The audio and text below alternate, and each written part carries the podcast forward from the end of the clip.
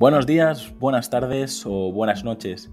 Bienvenidos a En Persona, el podcast donde entrevisto a emprendedores, empresarios y personas que he conocido, que me han acompañado o influenciado durante mi formación o mi carrera profesional. No sé si estarás en el coche, paseando el perro, lavando los platos o en el gimnasio. Solo quiero agradecer que estés escuchando este episodio ya que has decidido invertir lo más valioso que tienes, tu tiempo. Antes de dar paso a la entrevista, me gustaría comentarte que para mí es muy importante conocer tu opinión sobre el podcast, así que si quieres ayudarme, escríbeme al formulario que encontrarás en llamapuyolcayón.com barra contacto. Bienvenida Marta, ¿cómo estás?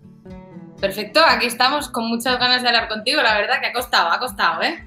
Sí, sí, ya le comentaba a Marta que he sido capaz de cruzar el charco, irme a México, irme por todos los países del mundo, pero mm, Marta, que está aquí en Mallorca conmigo, pues nos ha costado encontrar un, sí, Sí, sí. Marta, ¿qué, ¿qué, te parece si arrancamos por fin con las preguntas? Pues mira, vengo ansiosa por empezar, después de tanto tiempo. Empezamos por, por la primera. ¿Qué libro recomendarías y en qué formato te gusta leer? Ostras, pues fíjate, mira, eh, tengo justo aquí un libro, que es el que me estoy leyendo ahora, lo empecé hace poco, así que no te puedo contar, mucho, pero es Tierra desacostumbrada, ¿vale? De Jhumpa Lahiri. Y eh, um, recomendaría este por el, por el argumento, por ejemplo. Pero eh, um, si tengo que pensar entre los últimos que me he leído o me he re releído y el típico que dices, mira, este lo recomendaría siempre, es esto también pasará de, de, Milena Busquets. Bueno, en realidad es también esto pasará. Ella lo dice así, también esto pasará. Y, um, la verdad que es un libro súper fácil de leer. Eh, la tía es brutal, no sé si la conoces, Milena Busquets. bueno, pues es, me la apunto. Sí, sí, sí, o sea, es una tía brutal. Y bueno, viene de padres editores y todo el rollo, se ha apartado la literatura desde, desde pequeña y es uno de los, de los que recomendaría, eh, estés en la etapa que estés, pero especialmente si estás pasando por un momento en plan de duelo y ese tipo de cosas. Pero vamos, que, para, que para cualquiera. Y este me lo estoy leyendo porque curiosamente estoy haciendo un curso de novela y, me lo han mandado en plan de deberes. Entonces, lo tengo aquí al lado. Sí, sí, sí, he vuelto un poco ahí a, a tener deberes y esas cosas. Muy bien. La segunda parte de la pregunta suelo preguntar eso, si, si ya te has eh, metido en el mundo de los audiolibros o en Kindle o veo que tienes una estantería detrás, así que eres más de papel, ¿no? O, también La verdad es que soy un poco de todo, es verdad, que me has preguntado eso, en qué formato me gusta más. Sinceramente, fíjate que yo soy súper, súper digital, soy muy digital y lo tengo todo en digital, casi mi vida en digital, pero Em, para el libro todavía me sigue gustando más el papel, pero no lo leo todo en papel porque leo mucho, entonces eh, mm, sería acumular y todavía no he encontrado un sitio que aprovecho por aquí, desde los oyentes si lo saben, un sitio en plan de trueque de libros que realmente haya trueque de, de buenos libros, es decir, porque yo me compro libros nuevos, pero a lo mejor es el típico libro que no quieres volver a leer. Y luego, aparte, me gusta mucho, que esto quizá hay, para gente que es un sacrilegio, es subrayar y todo eso. Entonces, si lees en digital, ¿vale? Te puedes subrayar perfectamente, luego de hecho te sale un extracto, ¿no? Te puedes pillar un extracto y todo eso. Entonces, yo, para mí la combinación sería perfecta, pero aún así, donde está el papel todavía.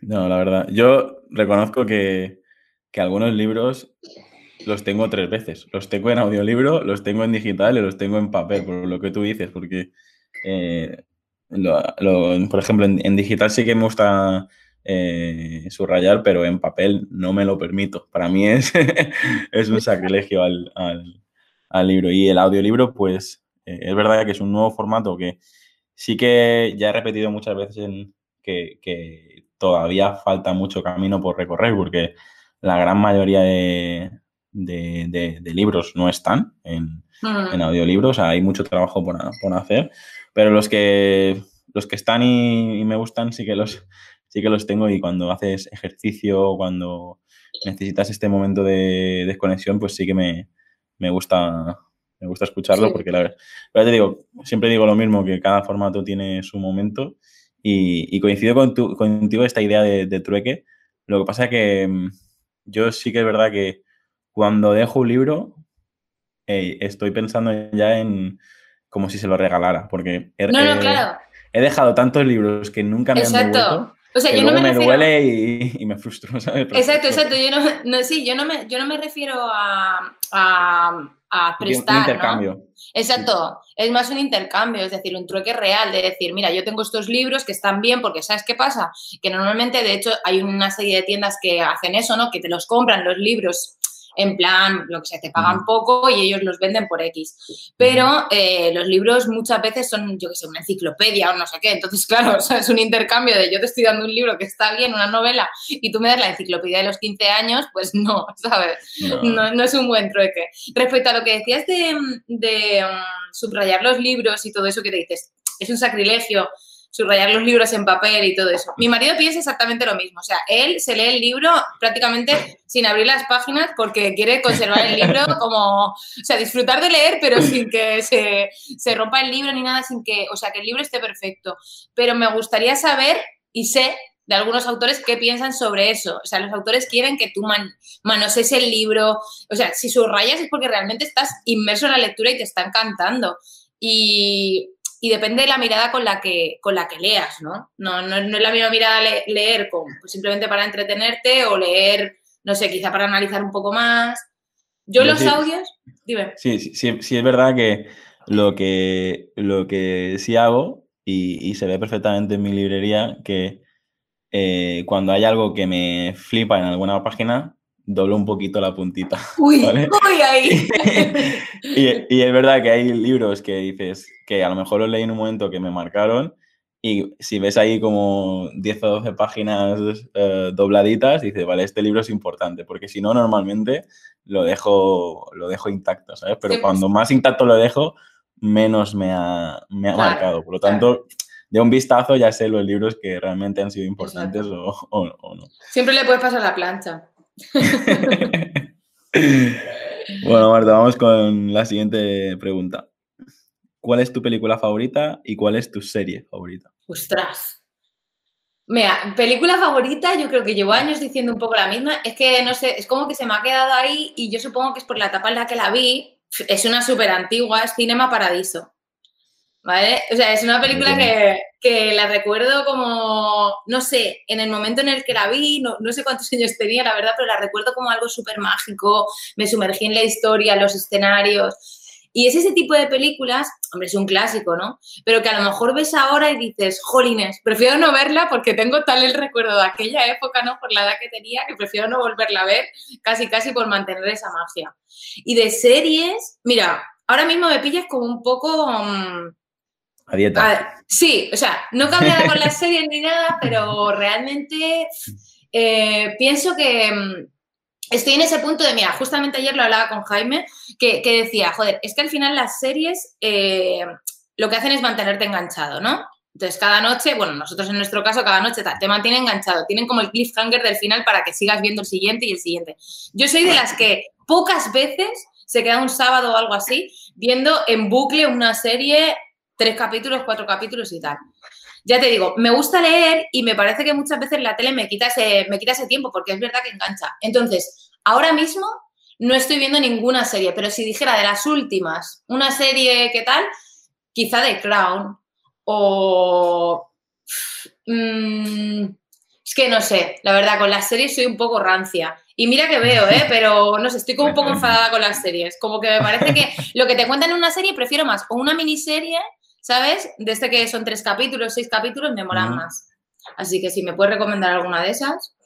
bueno, te recomendaría que escuches algunos episodios de la gente que, ha pasado por aquí, porque lo que me está pasando, Marta, es que entre libros, películas, series, eh, canciones y tal, tengo una, un recopilatorio que, bueno, de hecho, eh, siempre digo que tengo que animarme a hacer un, un, listado de todo eso porque al final la gente selecciona lo mejorcito de cada cosa, ¿sabes? Por lo tanto, claro. Eh, yo en cuanto a series, pues que depende un poco lo, lo, que te guste. Yo sí que, por ejemplo, Breaking Bad, Juego de Tronos y, todas las, digamos, obligatorias por la sociedad, porque si no al final te quedas sin conversación con los amigos, pues sí que las he, las he visto, pero ahora me, no sé, pues tú que eres muy foodie, pues estoy disfrutando de, tanto en Netflix como en Amazon Prime. Eh, hay un montón de contenido muy bueno. Ayer mismo vi un documental de, del whisky Macallan con, los hermanos Roca en Escocia. Ah, sí. sí. ya lo he visto. pues eso, pues me, pongo, me pongo este tipo de, de contenido y, disfruto. Lo que pasa sí, es que yo también prefiero eso. Ah, bueno, mira, te puedo decir una serie que sí o sí veo, sí o sí veo, y es Big Theory. O sea, Big ah, Theory la veo sí o sí, porque es la típica serie que dices, mira, dura 20 minutos, 25 minutos y estás ahí, que la, que la cabeza no te peta, porque yo muchas veces, claro, vengo con la cabeza que, que es en plan, mira, no quiero meterme en una historia súper profunda ahora. Y Big Theory sí o sí. Sí o sí. Vamos con la tercera pregunta. ¿Qué lugar te gustaría visitar y de todos los lugares donde has estado, cuál es el que más te ha gustado? Pues mira, ¿qué lugar me gustaría visitar? La verdad es que me lo preguntas en un momento que los viajes están tan parados que es como que tenemos más ansia, ¿no? De decir, jolines, quiero ir, quiero viajar ya, ¿no? Que a ver qué va a pasar cuando abran la veda. Espero que el sector turístico se recupere a, muerte. Pero, em, pues quizá a lo que tengo ojitos es a Vietnam es algo que, tengo muchas ganas. Mm, eh, yo, no, yo no he ido a Tailandia, ¿no? Todo el mundo es como que ha ido a Tailandia. Yo no he ido a Tailandia y siempre digo, jolines, a mí me gustaría más viajar a Vietnam porque me gustan los países, o sea, me gusta eh, sentirme parte del país, ¿no? Como meterme mucho en la cultura, luego a, nivel gastronómico también me gusta mucho toda la cultura asiática, Vietnam creo que tiene que ser increíble y luego aparte me guío mucho también por, por lo que me imagino como es la gente, ¿no? Que parece que en Vietnam, pues como te reciben con los brazos abiertos, fíjate lo que han vivido, ¿no? Toda la guerra, toda la historia, entonces te, reciben de una manera. Y de los viajes que he hecho, sin duda, el que me ha marcado, pero un antes y un después, es Japón. O sea, viajar a Japón, o sea, me marcó, pero una cosa exagerada. O sea, eh, es el único destino al que he vuelto, no, también estuve casi un mes, y volví aquí a casa y dije, mañana mismo me volvería a ir. Mañana mismo. O sea, y estoy deseando volver. Estoy segura que no va a ser un viaje que haga solo una vez. Japón. O sea, es brutal. Yo ya lo he contado varias veces porque muchos invitados también hablan del sureste asiático y, también mencionan Japón. Y es que para mí eh, también fue un antes y después, sobre todo porque me lo regaló mi pareja.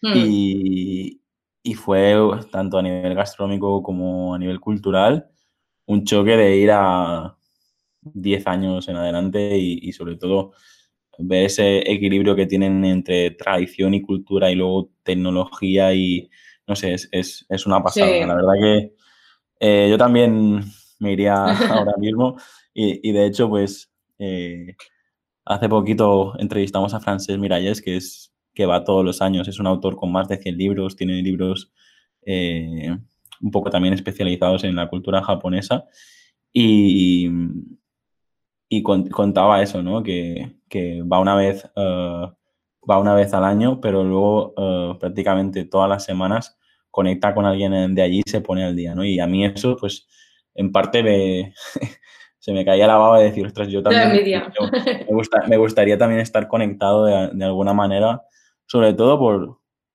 por, eso, lo que te digo, a nivel cultural. Sí. que es verdad que hay muchas cosas, pues, que a lo mejor, pues, en según qué cosas los veo demasiado exagerados, ¿sabes? Yo qué sé, pues, eh, sin ir más lejos, el otro día em, veía un, bueno, la parte más teatral suya y tal, pues eh, es incluso demasiado cómico, ¿no? Porque, o sea, lo llevan todo al, extremo, ¿eh? Sí, bueno, son muy, es una cultura muy exigente. De hecho, yo creo que está bien ir a Japón como turista, pero no sé si está tan bien ser japonés a nivel clásico, quiero decir. Por lo visto, tengo entendido que las familias son muy exigentes, les meten mucha caña eh, a nivel profesional, a nivel cultural, como que tienen mucha exigencia los hijos, las personas así jóvenes de nuestra edad, tienen mucha exigencia por llegar a los estándares que sus padres les, les exigen en cierta manera. Y, quizá no es tan bonita esa parte, ¿no? Pero como no la hemos vivido. Yo ya digo, eh, a veces me pregunto por qué tengo esta conexión tan fuerte con Japón y, yo tuve la suerte de que cuando estaba en quinto o sexto de primaria eh, hicimos un intercambio en el cole y un japonés vino, vino, a vivir a casa, no sé, como no sé si fue todo un curso escolar o algo así, ¿sabes? Y, guay, y, la, verdad que ver cómo comía, cómo se sentaba, cómo jugaba conmigo a fútbol, nos poníamos ahí en maratones de, de Oliver y Benji o, o Dragon Ball y, y, siempre me, o sea, como que me, me quedó marcado y a veces digo, ¿dónde estará esta persona? ¿Sabes? Porque claro, yo, yo tenía, no sé, ¿cuántos años tienes en cuarto o quinto de primaria? ¿Nueve, diez? sí, por ahí. sí, sí, sí. Me iría a buscarlo por todo Japón. Sí, esas amistades se suelen, quedar, se suelen quedar un poco grabadas, pero bueno, ahora con las nuevas tecnologías, o sea, con las redes sociales y tal, si tienes alguna foto de aquella época y te acuerdas de su nombre o no, seguramente si lo haces rodar esta vivencia, igual lo encuentras. ¿eh? Claro, es que el problema es que lo único que sé es que se llamaba Kenji. Y tú pones Kenji y salen tropocientos, ¿sabes? Porque es ¿Pero no tienes ninguna foto? No, no, no. Bueno, a lo mejor a lo mejor tirando de contactos podría conseguir algo, pero es, algo, mira, que me voy a proponer porque, eh, bueno, ahora hablando de Japón, eh, me ha salido esta, esta parte más eh, emocional. Bueno, Marta, yo creo, llevamos tres preguntas y, ya, hemos, ya hemos hablado un, montón, se nota que nos gusta comunicar y, podríamos hablar. a mí me tienes que callar, ¿eh? A mí me tienes que callar porque si no... No te preocupes, que ah, lo bueno del podcast es que hay episodios de dos horas y la gente los escucha, ¿no? Al final eh, es, un formato que lo permite. Marta, sí, la verdad. ¿Qué retos tienes todavía pendiente de cumplir y de lo que has conseguido, de qué te sientes más orgullosa?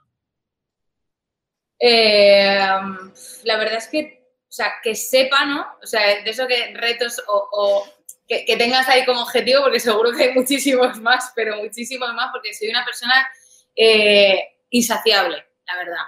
Y, muchas veces es un problema. O sea, está bien porque dices, bueno, me voy poniendo constantemente eh, metas para llegar, para llegar y voy avanzando, unas las consigo y otras no. Pero soy muy cabezona, la verdad. Y entonces, eh, la última meta que tengo, que estoy a punto de coronarla, es tener nuestros propios productos digitales, dar, o sea, estamos creando otra nueva línea de negocio en Banquete Ideas y no sé cuándo sale este podcast, pero probablemente cuando salga este podcast ya habremos sacado nuestro primer producto digital en el que, tú sabes lo típico ese que muchas veces los infoproductores dicen, llevo más de un año trabajando en este proyecto y tal, pues es real, o sea, cualquier, cualquier nos diga, mira, tú eres imbécil trabajar tanto tiempo en este proyecto, pero es real, llevamos, llevamos más de un año trabajando en este proyecto y va a salir bueno, seguramente cuando escuchen esto ya habrá salido, porque sale el martes en principio. Así que um, eh, bueno, hemos, hemos, creado una serie de productos. El primero va a ser, eh, queremos ayudar a los emprendedores ¿vale? y a las pequeñas marcas, porque es una pregunta como súper recurrente que nos llegaba, que nos llegaba. Y nosotros siempre hemos trabajado con grandes marcas, ¿no? más en el sector servicios, es decir, creando contenidos directamente para que esas marcas puedan difundir en sus perfiles, para campañas concretas y todo eso. Entonces, yo como emprendedora que se ha encontrado muchos baches en la vida, siempre tenía como la escucha en las pequeñas empresas y decir, joder, ¿qué podría hacer? Entonces, lo que hacíamos, lo que estamos ofreciendo siempre, ¿no? Son mentorías y ayudábamos con nuestra experiencia pues, a pequeñas marcas o emprendedores a que llegaran a sus objetivos o consiguieran materializar sus ideas y ese tipo de cosas.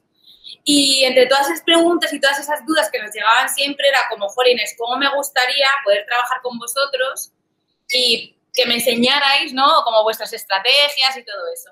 Entonces, por eso hemos creado eh, este primer curso que se llama APTC, ¿vale? Es APTC, es Análisis, Posicionamiento, Transformación y Contenidos, y que eh, trabajamos la estrategia de storytelling. Es decir, ayudamos a pequeñas marcas a que puedan crear su propia historia de marca para conectar con los clientes, pero de una manera inolvidable, porque realmente yo que he trabajado siempre con las emociones y tú decías, es emocional, no, fíjate, hace un rato comentabas eso, o sea, las emociones, eso no se olvida. Algo que te ha hecho, que te ha hecho emocionarte, eso no se olvida. Entonces, la verdad que es un curso súper completo, o sea, es brutal. Espero que la gente no, no, no se aturulle, ¿no? Porque es muchísima información, pero lo bueno de esta primera eh, tanda, digamos, ¿no? De, de, esta primera edición, es que creo que solo va a ser esta vez.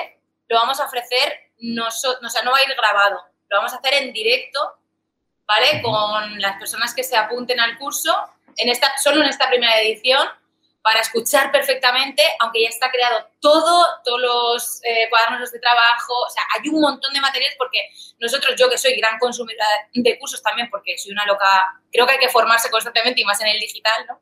Siempre digo, jolines, esto está que te cagas, pero me falta ejemplos o me falta no sé qué, o me falta, pues, ya te digo, como soy tan exigente, pues hemos reunido todo eso que no encontrábamos quizá en otros, ¿no? Y hemos hecho este desde la experiencia y, y la verdad que estoy súper emocionada. Entonces, para mí eso es como, como una cosa de decir, vale, esto estoy a punto de conseguirlo y es una meta que, que, nos pusimos hace un tiempo.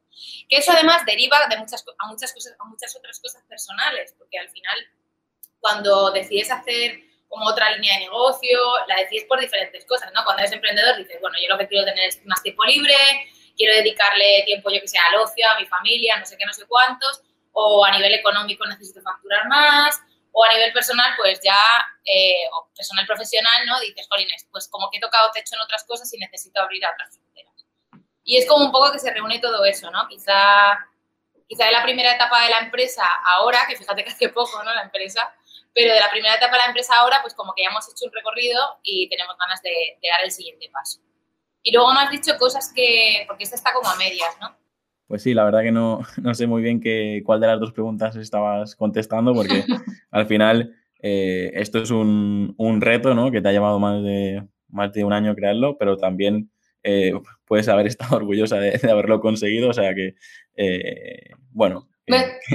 A ver, yo creo que cuando, que, que, todavía, o sea, todavía para mí está ahí como, como una meta que conseguir, ¿no? Quiero decir, aunque el producto se haya creado al final, para mí, o sea, el, destino final es el que me dirá si lo he hecho bien o no, ¿no? Si lo hemos hecho bien o no. Es decir, pues los emprendedores de las pequeñas marcas que lo consuman, ¿no? Son, las que me dirán, vale, sí, esto es algo de lo que me puedo sentir orgullosa, aunque ya me siento orgullosa de haber llegado, pero bueno. No, o sea, esa es como la primera pregunta. La segunda, la segunda sería quizá el... Eh, pues la mezcla profesional-personal, ¿no? Porque quizá cuando tienes una marca personal la línea es como muy fina, ¿no? O directamente la profesión repercute a la, personal en cualquier aspecto. Entonces, quizá es haber conseguido, eh, pues, vivir de lo que, de lo que quería, ¿no? De lo que, de lo que sin quererlo había perseguido, ¿no? Porque eh, muchas veces supongo que a ti también te ha pasado. A lo mejor te pones como un objetivo en plan, a mí me gusta esto o estudio esto porque quiero dedicarme a esto y muchas veces eh, acabas no dedicándote a lo que has estudiado o acabas eh, rehaciéndote ¿no? sobre la marcha o acabas incluso trabajando durante un tiempo en algo que tú pensabas que te apasionaba.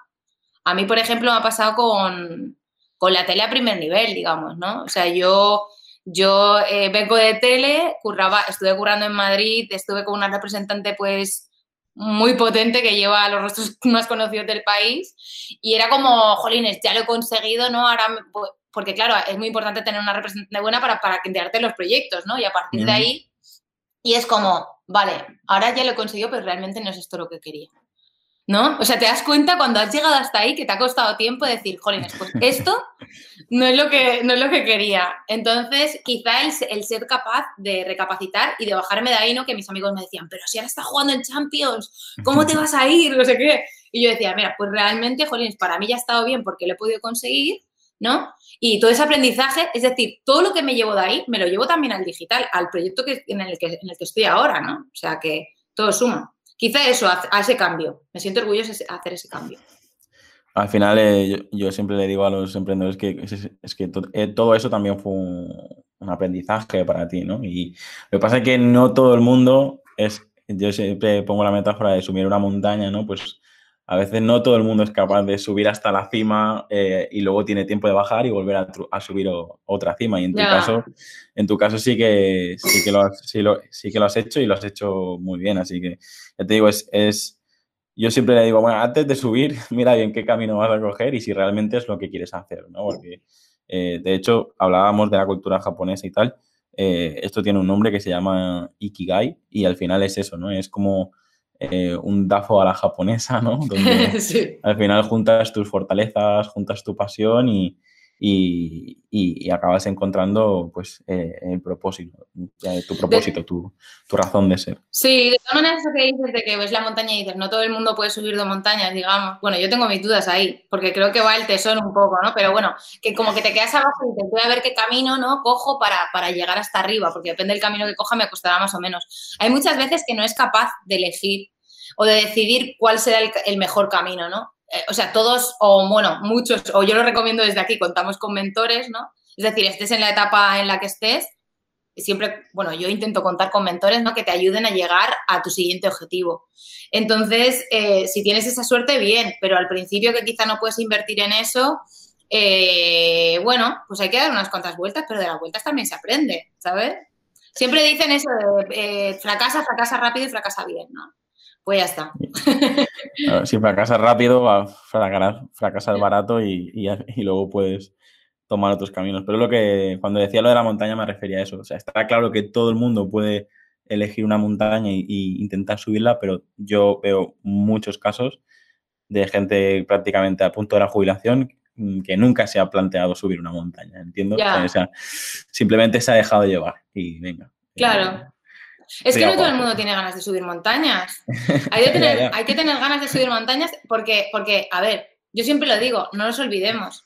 O sea, cuesta esfuerzo, cuesta mucho esfuerzo y hay muchos momentos en el que estás bien jodido, por más que te vaya bien. O sea, quiero decir, el mantenerte y el seguir subiendo y el seguir subiendo, al final es un tema de constancia. Yo creo que unos lo, lo consiguen y otros no, porque les puede la pereza o porque les puede una piedra del camino, ¿no? No solo la pereza, sino el obstáculo que se hayan encontrado, pues al final dices, bueno, pues ya está, ¿no? Pero al final la constancia, yo creo que es la única constante, ¿no? en este mundo. Esto, ya te digo, también podríamos hablar durante horas, porque yo creo que solo explicando nuestros casos personales, y yo creo que ya tenemos muchas anécdotas, pero de todo lo que hemos hablado me quedaría con eso, ¿no? Yo a veces la figura del, mentor la comparo pues como un pequeño Sherpa que realmente te, eh, te ayude a, escalar donde, donde tú quieras llegar. Y, creo que ahora está cogiendo fuerza este concepto de, bueno, pues eh, el mentor que, elijas pues te va a ayudar a, a, conseguir dar esos pasos que él ya ha realizado y pues esas piedras que tú decías en el camino, pues probablemente cuando llegue el momento te digan, ten cuidado que aquí hay una piedra. Claro. Y no te, la vas a pegar de boca. Exacto. Y no solo eso, además, sino que al final eh, el mundo emprendedor especialmente suele ser como muy solitario, ¿no? Porque solemos emprender solos, como mucho con dos, quiere decir, al principio no puedes tener equipo. Entonces a mí me parece una inversión, pues está, vamos, mm, fenomenal porque es como tener a alguien directamente que te pueda ayudar a conseguir eso sin necesidad de tener equipo. Vamos con la siguiente. Marta, ¿qué te gusta mm, hacer con el tiempo libre y con qué te pasa el tiempo volando? Pues la verdad es que últimamente me pasa el tiempo volando con todo. Soy la típica, no sé, me siento como en plan abuela por el hecho de decir, jolines, ya me ha pasado otra semana, jolines, ya me ha pasado tal. Si ya me dijeron que a partir de los 30 esto iba volado, Pero eh, me pasa el tiempo volando en plan disfrute, me imagino, ¿no? Pues en el mar, la verdad. Cualquier deporte náutico, los controle o no, eh, me pasa volando. Es como de repente, no sé, como estar, no sé, eh, me imagino como cómo debe ser estar en el espacio flotando, ¿no? El de las pelis, porque el real debe ser muchísimo más complicado a nivel físico. Pues yo me imagino cuando estoy en el mar, me imagino un poco ahí. No sé, o sea, me da igual las horas, me da igual todo, ya sea en paddle, en barco, en kitesurf, eh, nadando, o sea, me da igual. El mar es mi, es mi paz, la verdad. Mm, y, mi tiempo libre, pues eso, eh, siempre, siempre había hecho deporte, ahora la verdad soy menos disciplinada en eso, pero me mola bastante. Y leer y escribir, a pesar de que también escriba trabajando, escribo a nivel narrativo en tiempo libre. ¿Has publicado algo o no? No, Aparte de miles de blogs y, y, no, no, bueno. publiqué, un ah. libro de, publiqué un libro de, recetas, ¿no? De, que se llama Me sabe mucho, un libro para no, inquietos. No, no, no, no, no, que va, que va, que va. A nivel de, o sea, novela o. No, no, de hecho, de hecho, aunque llevo escribiendo toda mi vida, eh, escribía un poco por intuición, ¿no? Y un poco por necesidad también, porque a los 15 años, bueno, mis padres se separaron, para mí fue como que se me rompió el suelo y fue como que, no sé, me, me, até un poco a las letras y la verdad que, que me han, sacado de muchos sitios, ¿no? Escribir y leer me ha sacado de muchos sitios. Y, mm, y el año pasado eh, decidí ponerme como un poco en serio con eso, ¿no? Con mi, con mi hobby, ponerme un poco en serio. Y empecé un curso de relatos, estuve un año haciendo un curso de relatos y este año pues me han apuntado a la Escuela de Escritores de Madrid, como más en serio todavía, y estoy preparando pues lo que es un boceto de una novela que, quiero decir, dicen que tu primera novela nunca sale y si sales un churro, ¿no? Pues eso es lo que estoy haciendo. Así que disfrutando por el camino, ¿no? Muy bien. ¿Cuál dirías que es tu mayor virtud y cuál dirías que es tu mayor defecto? Pues probablemente eh, mi mayor virtud es también mi mayor defecto. Porque mm, es que soy como muy resolutiva, es decir, como muy, muy echada para adelante, muy autosuficiente, ¿no? O sea, me lo creo, me lo creo, evidentemente no lo soy, pero sí que soy muy resolutiva. Entonces eso realmente para mí también es mi mayor defecto. ¿Por qué? Porque me cuesta muchísimo delegar. Me cuesta mucho, eh, o sea, si yo veo algo que yo lo puedo hacer fácil y el de al lado en la oficina lo, lo está haciendo para mí más difícil, lo está tardando más, ¿no? En llegar a ese mismo camino, pues yo digo, bueno, no te preocupes, que ya lo hago yo. Bueno, bueno, tal. Y entonces al final asumo más de lo que soy capaz de asumir y peto. Entonces eso... Y además ese rol lo tengo, sí, sí, sí. Además ese rol lo tengo no solo en el trabajo, que es algo que estoy trabajando, ¿eh? Es decir, no quiero ser así para de cara a los demás, ¿no? Y, mm, y, luego también lo tengo a nivel familiar, o sea, en casa, con mi madre, con mis hermanos. Es como que a mí parece que las cosas me son fáciles, ¿no? Pero no lo son. A mí me gasta disco duro también. Bueno, eso es una tarea pendiente que al final delegar, yo siempre explico que, es muy complejo porque tienes que pasar por esas fases, ¿no? Primero ser capaz de hacerlo tú, porque hay gente que intenta delegar algo que, nunca ha hecho. Por lo tanto, primero tienes que saber, saber hacerlo tú, luego hacerlo juntos y luego ser capaz de que la otra persona lo haga contigo al lado.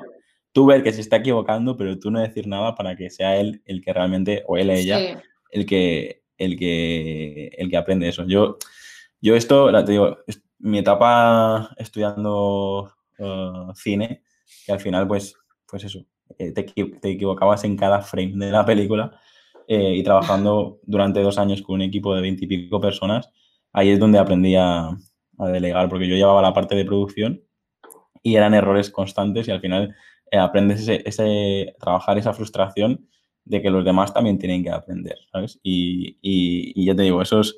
Sí, es complicado. Es complicado. Es un tema complicado, especialmente cuando, cuando, o sea, a mí me pasa cuando, cuando el proyecto es es, algo tuyo, ¿no? Digamos, o sea, como que lo has creado tú y te piensas, tienes como un poco la capa esa de superheroína pensando que nadie más que tú lo puede hacer igual que tú. Y evidentemente nadie lo va a hacer igual que tú, pero es que tú tampoco lo vas a hacer igual que esa persona. Entonces yo siempre digo que nos tenemos que rodear de personas que son mejores que nosotros. Intento constantemente rodearme de personas que son mejores que yo.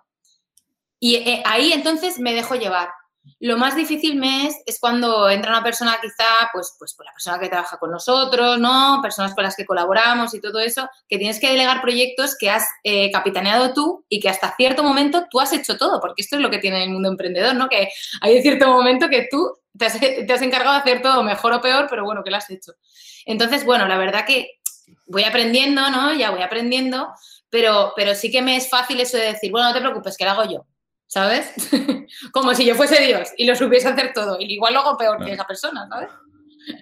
no, pero es, eh, es normal y como, y como decías, lo, primero es darse cuenta e intentar corregirlo. Yo creo que eh, es algo que tarde o temprano pues tendrás un equipazo detrás y ya lo habrás conseguido. Eh, Marta, tengo que decirte que no vamos ni por la mitad y ya han pasado más, bueno, más de 40 minutos, así que vamos a, pues tira, tira. vamos a, darle un poco de caña, que si no eh, nos dan las uvas. Eh, ¿Qué vicio tienes que nos puedas confesar? Eso, cuando digo vicio, hay gente que va por la parte gastro, pero cuando digo vicio es algo que, que te gusta hacer y que, y que no podrías dejar de hacer, ya sea comer o cualquier otra cosa. Puede ser un poco monotema, pero, pero te diría que escribir. bueno, está bien, está bien.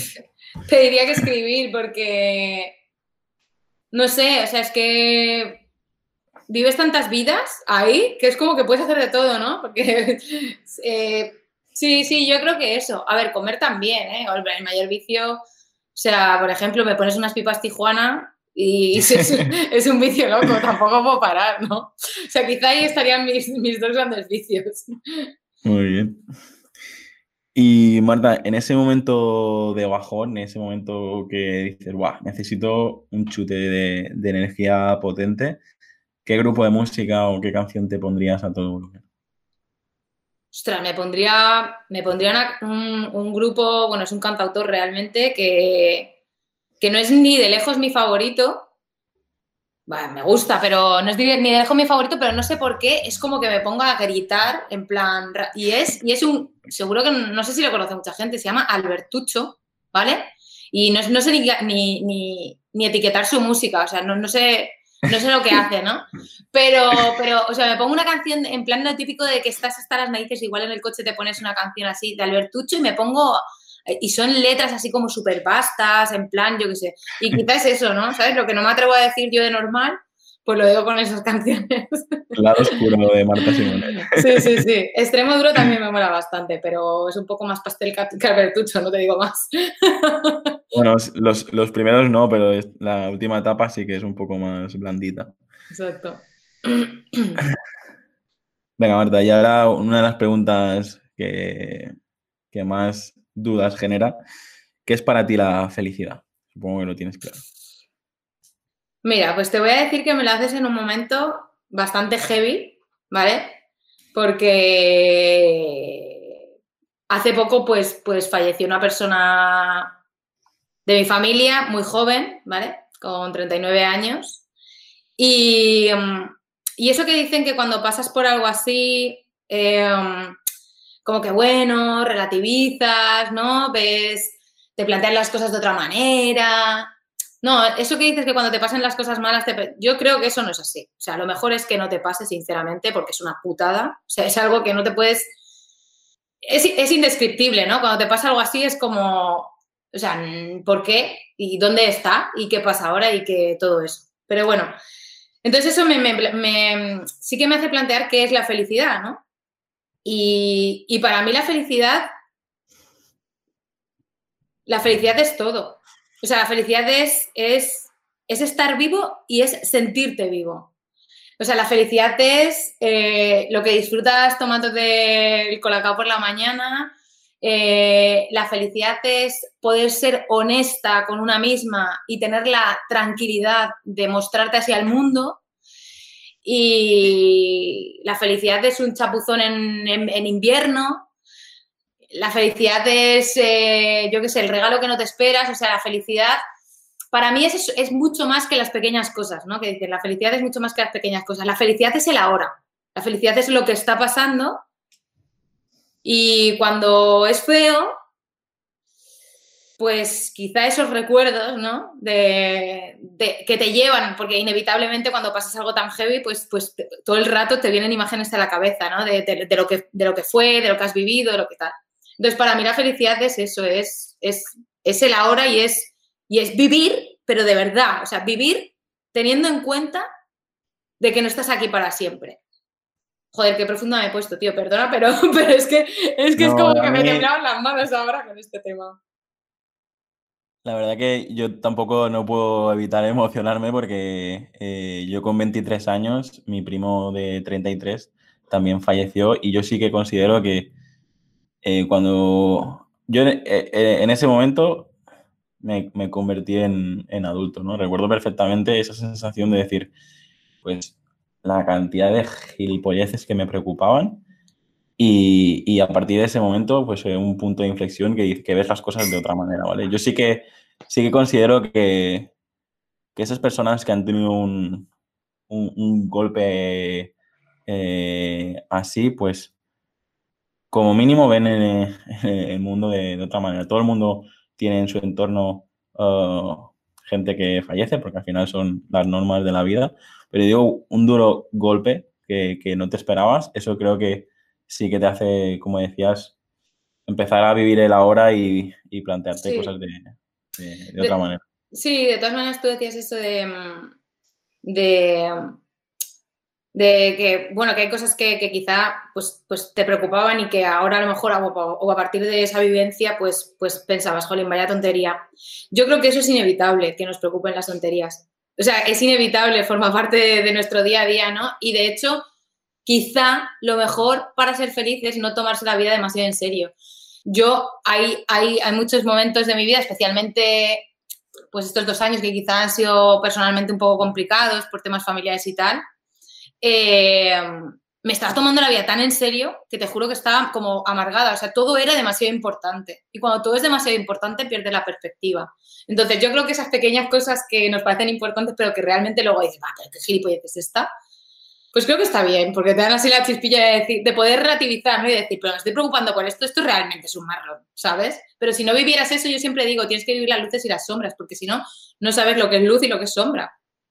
Claro, si, si tienes que, en todo, yo siempre digo que tienes que encontrar el equilibrio, porque si cualquier, cualquier extremo es malo, si siempre estuviéramos 100% eh, happy, al final tampoco lo valoraríamos, porque también necesitamos esos momentos como para poder valorar cuando estamos bien o cuando estamos mal. Pero bueno, tampoco vamos a hacer aquí una sesión de, coaching mutua porque no creo que, no creo que estemos titulados para, poder hasta aquí, hasta aquí el momento oísto. bueno, yo, yo, también, o sea, a veces eh, soy súper serio y también intento programar todo, pero estos momentos así donde eh, te quitas un poco la, coraza, pues también son los que, los que valen la pena. Sí, a mí me cuesta, ¿eh? En público, quiero decir. Bueno, pues se va a quedar grabado aquí de por vida. Marta, imagínate que en esta butaquita de detrás tienes a, Marta con 8 o 10 añitos. O sea, tú de, o sea, de pequeña, vale. ¿Qué le dirías? ¿Qué consejo? No, quieres ser mayor. no, no, no quieras ser mayor. no, porque con 8 o 10 años yo me acuerdo que siempre es como, jolines, pues quiero tener tal para poder hacer esto, quiero tener tal para poder hacer esto. Y es como, probablemente, pero a nivel de recorrido de lo que haya hecho y que me haya, y que me haya eh, equivocado tal, la verdad es que le recomendaría pocas cosas, porque creo que la verdad los errores que he tenido habrán sido más o menos heavy, pero jolines, creo que, que, me han hecho, ¿no? Me han hecho. Entonces, no sé qué le diría, jolines, ¿qué le diría a Marta de 8 o 10 años? Eh, viaja mucho, no te, no, te, no, te, no te aferres a la isla tanto porque ya volverás, ¿sabes? No te aferres, viaja y, y, desátate un poco de tus padres y de tu familia porque al final esto se vive solo, ¿no? Y quizá le diría eso. Pero no sé, es difícil, ¿eh? Tampoco sé lo que le diría la del futuro.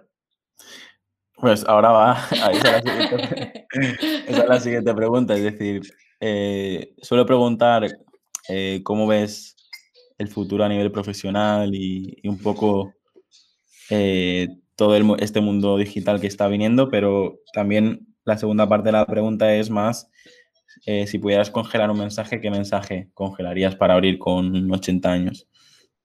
Ostras, la verdad es que eso es algo que me molaría hacer. Lo tipo que te escribes algo ahora, ¿sabes? Y decir, no lo voy a volver, lo, pongo en una caja y tal. Igual lo hago, ¿eh? Pero qué mensaje para, para cuando tuviera 80 años, igual, igual, igual no lo puedo ni abrir, ¿eh? Porque con 80 años igual no llego, intento saber, ojalá, ojalá.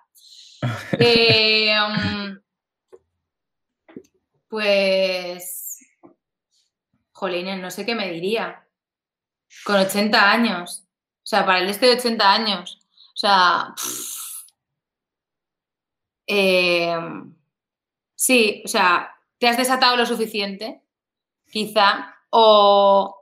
Sí, o sea, mi, un poco mi, mi pensamiento recurrente es, haz algo porque tú quieres hacerlo, ¿no? O sea, haz algo porque tú quieres hacerlo. Y creo que cuando somos, bueno, lo digo por, por, mi madre, por quizá mis abuelas, como las he visto, creo que a partir de determinada edad, ¿no? De 70, o sea, mi madre todavía es más joven, pero de esa edad, como que te da igual todo. Yo veo a las señoras, ¿no? En los supermercados y tal, como que te da igual todo. Y no, y no te piensas tanto en plan, voy a hacer esto porque no sé qué voy a hacer. No, como que ya vienes de vuelta. Y, y quizá, ojalá, casi, casi, ojalá esa Marta de 80 años le dijera a la Marta de ahora, mira, ¿sabes? Que te da un poco más igual todo. Perfecto. Marta, imagínate que te puedes ir a cenar con, con cualquier persona, pero cuando digo con cualquier persona, me refiero a cualquier antepasado, familiar, personaje histórico, eh, personaje ficticio, eh, famoso, lo que quieras. Es decir, hay gente que ha dicho, pues eso, es, eh, no sé, desde un actor a, Cleopatra y otros personajes históricos. Es decir, ¿con quién, ¿con quién te irías tú a, a tomarte un buen vino? Yo me iría seguramente con Freud porque creo que sería pues una, eh, o sea, un vino y si lleváramos tres o cuatro, creo que sería... sí, sí, sí, o sea, creo que sería una conversación, o sea, brutal, brutal, o sea, me quedaría ahí escuchándolo durante horas en plan, no sé, para que me rebusque ahí en el cerebro, ¿no? Y que me, y que me saque todo, todas las filosofadas que, que un vino da, ¿no? Muchas veces. sí. Molaría. Con Punset también me iría, ¿eh? son dos, grandes, lo que pasa es que luego a lo mejor tendrías la cabeza. Ya ves. Eso, sí que sería restaca. Ya ves, luego a dormir la mona y ya está, Ya estamos prácticamente llegando al final, eh, Marta. Y esta pregunta, eh, como sabes, la gente que nos escucha o está pensando en emprender o está pensando en, mejorar su, su, negocio.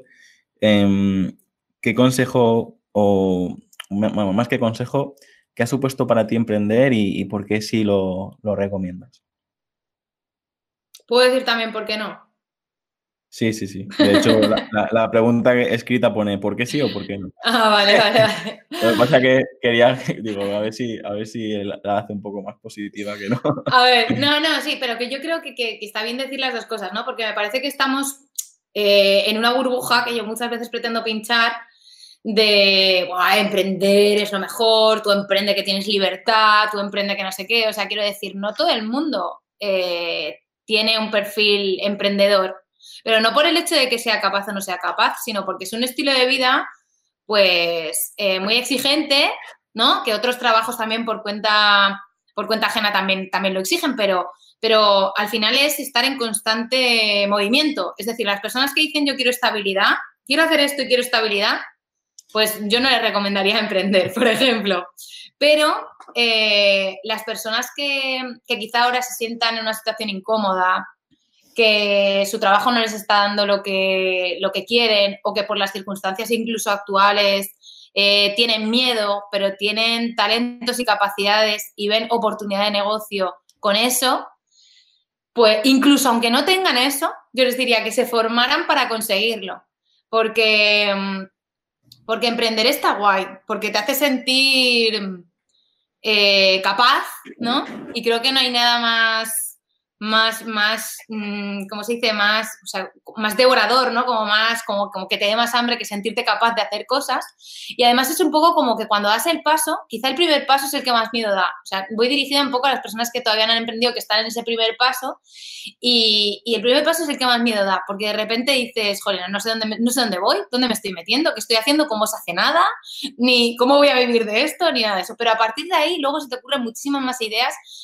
Y, y haría que primero se escuchasen a ellos, porque es muy importante un trabajo personal para poder emprender, para saber hasta dónde eres capaz de, sacrificarte, ¿no? porque en cierta manera es un sacrificio, pero también diría que mirasen muy bien a quiénes son sus potenciales clientes, porque ellos les van a dar las mejores ideas.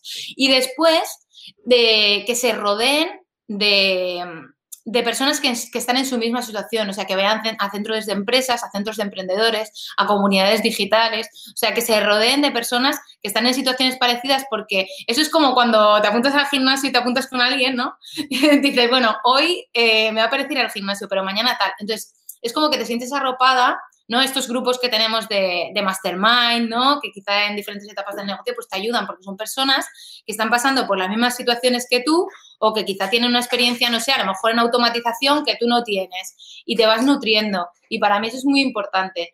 Pero sí que diría que si quieres emprender por el hecho de que crees que emprender es no tener jefe, no emprendas. Vas a tener muchos. exacto, exacto. O sea, no sé si sirve de algo lo que, lo que he dicho, es que se podrían decir tantas cosas en realidad, pero vamos, que uno tiene que estar, eh, tampoco, tampoco hace falta, tampoco yo recomiendo eso de estar súper, súper seguro para emprender. O sea, quiero decir, tienes que estar muy seguro para emprender. Yo creo que al, principio, ¿no? Del emprendimiento, o sea, cuando vas a invertir y así, ¿no? Pero al principio de la idea, ¿no? Pues tú suelta, tú ves soltando porque probablemente en algún momento llegará, te digo yo, la idea de chocolate con la que puedas dar el paso. De esto también es, algo que me apasiona, es algo que, todos los días hago y, lo único que puedo decir es que, tienes mucha razón en todo lo que has dicho y si quieren saber mi opinión, que vayan directamente al canal de YouTube, que últimamente, últimamente estoy colgando estas reflexiones allí y, creo que al final es eso, ¿no?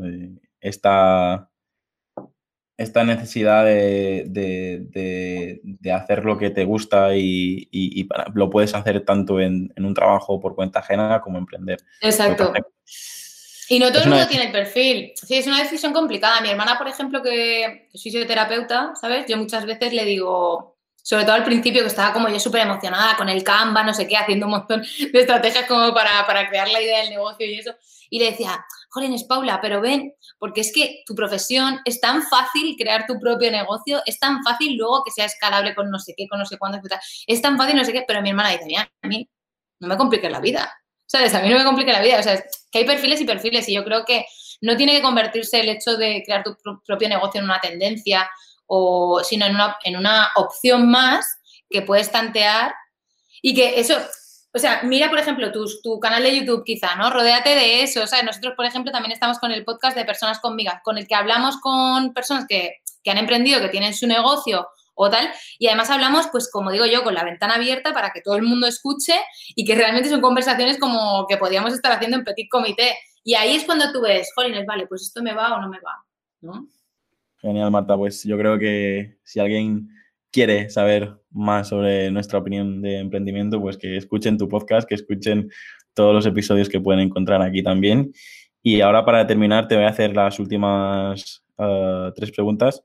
Eh, la siguiente es, ¿cómo te gustaría ser recordada? Hostia, me imagino, me imagino, de repente, perdón, ¿eh? Pero me, imagino de, me imagino de repente lo típico de pongan en mi lápida, perdonen que no me levante, ¿no? o algo así. Eh, pues como, como alguien con empatía, la verdad. No, como alguien con empatía que ha podido que ha podido ayudar a, a a otras personas a vivir de sus pasiones. ¿Lo conseguiremos? No lo sé, ya veremos. Lo importante es proponérselo y hacerlo. No sé qué dirá la Marta de 80 años. ¿Qué lema te define, Marta? ¿Qué frase te ha acompañado o qué frase tienes en mente? Pues la verdad es que siempre, siempre tengo un poco esta, ¿no? Que es de, de Geraldine Chaplin, ¿no? que decía, talento, hay demasiado talento por todas partes, trabaja y mátate a trabajar, ¿no? Que es como, el talento está muy bien, ¿no? Pero el talento sin trabajo sirve de poco, quiero decir, puedes tener un golpe de suerte, pero como no trabajes, otras personas con menos talento que tú van a llegar más lejos. Y para terminar, Marta, eh, para agradecer el tiempo que, has invertido, pues sí que me gustaría eso, que tengas en cuenta que este episodio lo puede escuchar mucha gente en, diferentes momentos, en diferentes situaciones, pero sí que me gustaría que, les expliques dónde te pueden encontrar, eh, si tienes algo que, proporcionar. Antes has estado hablando de, un posible lanzamiento dentro de poco, así que eh, ¿dónde encontramos a, a Marta Simonet? Y, nada, si quieres contar algo más, ahora tienes todo el tiempo de, que quieras para, para despedirnos.